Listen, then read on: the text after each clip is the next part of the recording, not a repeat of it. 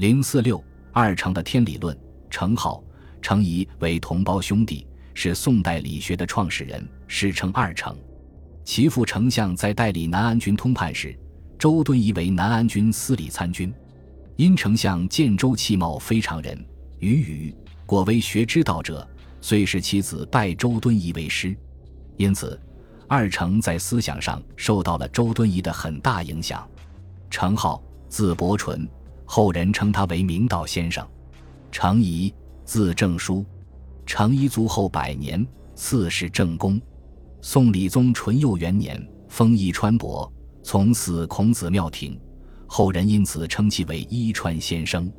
由于二程兄弟长期在洛阳讲学，遂逐渐形成了他们的理学学派。二程的学说也因之被称为洛学。洛学以理为核心和最高范畴，基本体论、认识论、辩证法、人性论、伦理观、历史观为一体，形成了一个有机的思想理论体系。如果深入研究，程颢、程颐二人思想有别。学者大多认为，程颢倾向于主观唯心主义，开宋明心学一系；程颐倾向于客观唯心主义。创宋明理学之始，二程思想固然如此，但我们认为两人思想同居首位，意在其次。因此，这里略异殊同，以见大端。理气问题是宋代哲学的中心议题，围绕这一问题，二程建立起了他们的理义元论的本体论哲学。首先是关于理的论述，程颢说：“吾学虽有所受。”天理二字却是自家体贴出来，作为哲学范畴，理并非由二程所首创，但把理或天理作为世界万物的最高本源和封建伦理纲常的化身，应该说是从二程始。从二程对于理相同的理解和论述来看，大致有两点：第一，理是世界万事万物的普遍规律和法则。程颢说：“万物皆有理，顺之则易。”逆之则难，各寻其理，何劳于己利哉？程颐也说：“凡眼前皆是物，物物皆有理，如火之所以热，水之所以寒。至于君臣父子间，皆是理。”他们都认为，这个理既存在于自然界，又存在于人类社会，是世界万事万物的普遍规律和准则。第二，天理是万事万物永恒的最高精神存在和实体。二程认为万物皆只是一个天理，他们说理则天下只是一个理，故推之四海而准，须是治诸天地、考诸三王而不义之理。还说既然不动，感而遂通者，天理具备。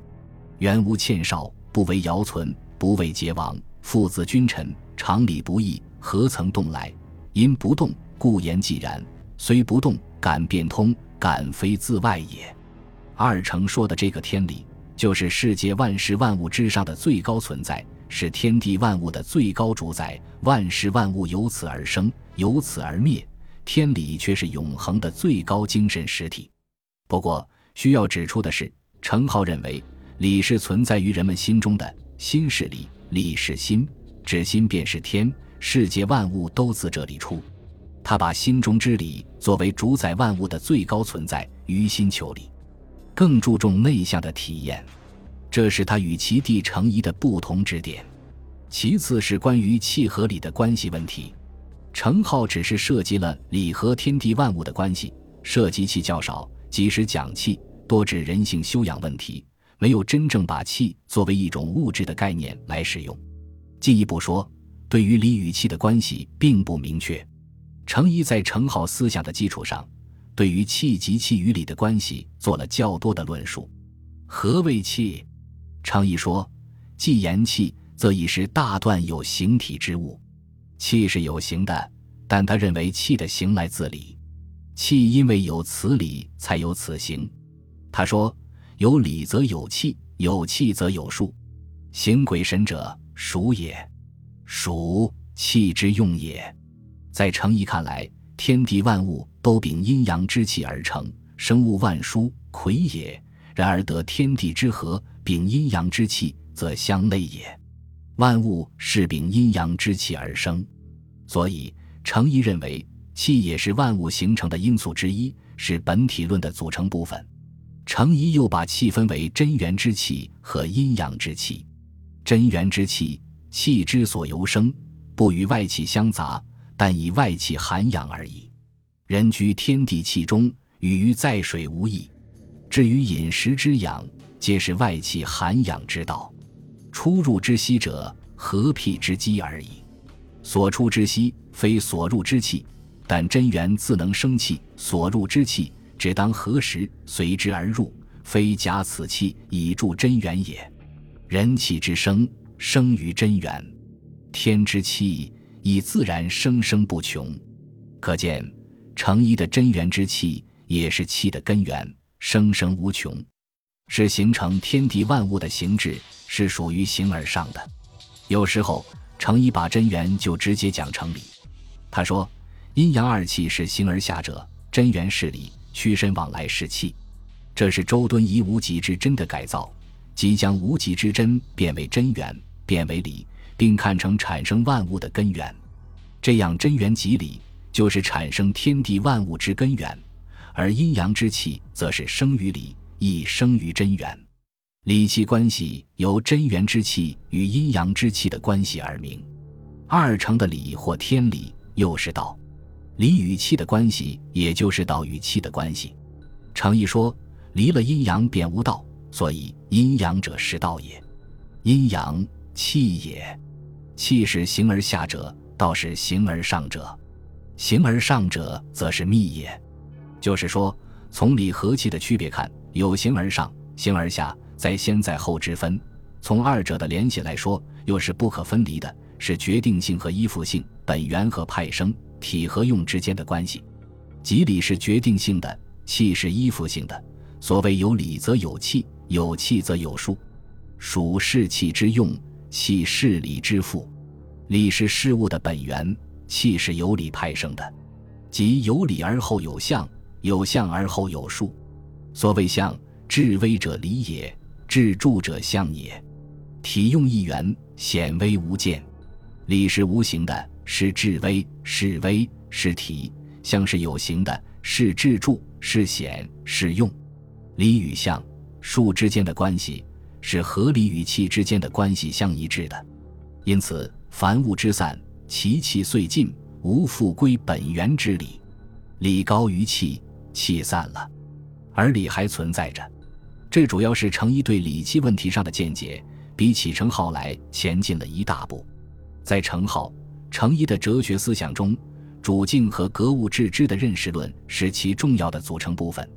关于认识的对象、认识的主体、认识的途径和方法、认识的过程、知和行的关系等等，他们都做了较多的探究。关于认识的对象，从二程的论述来看，表面上是物，实际上是理，这就是他们的格物穷理和格物致知说。对于格物，程颐有比较系统的论述。他说：“致之在格物，格致也，如足考来格之格。凡一物上有一理，须是穷至其理。大学曰：物有本末，事有终始，知所先后，则近道矣。人之学莫大于之本末终始。致之在格物，则所谓本也，始也；治天下国家，则所谓末也，终也。治天下国家，必本诸身。”其身不正而能治天下国家者无之，格由穷也，物有理也。由曰穷其理而已也。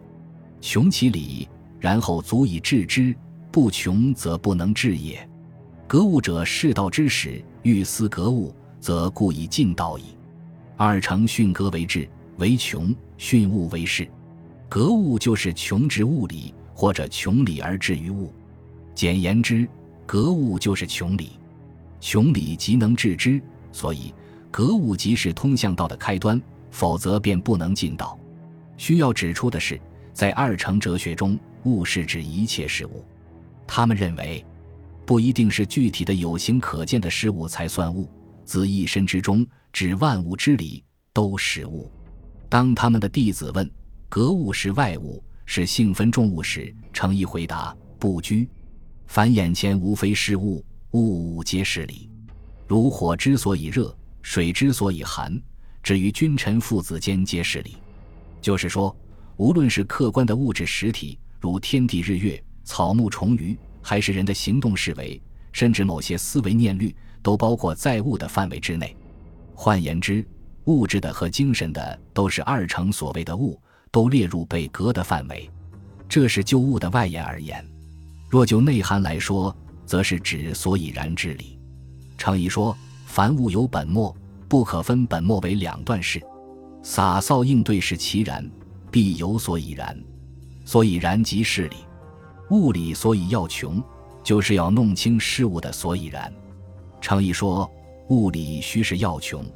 若言天地之所以高深，鬼神之所以悠闲；若只言天只是高，地只是深，只是以辞，更有甚。只讲其然，不讲其所以然，不能使人获得对事物之理的认识。格物即是穷治事物之理。一方面看，二程有研究物理而获得关于事物的具体知识的思想；但从另一方面看，二程提倡格物穷理，主要是穷人伦之理，目的在于明善，而格物只是明善的手段。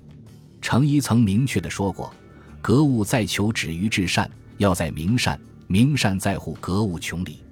人一旦明善，也就达到知识的极致。从这个意义上说，致知也就是尽知。人能明善尽知，就可以成为圣人。程颐认为，随时观礼，就能得天下之理；得天下之理，就可以至于圣人。归根到底，至圣就是二程所规定的格物致知的终极目标。所以，二程的格物说同时也包含着修养说的内容。格物穷理和格物致知，要达到的和要认识的，根本上还是他们的那个理。本集播放完毕，感谢您的收听，喜欢请订阅加关注，主页有更多精彩内容。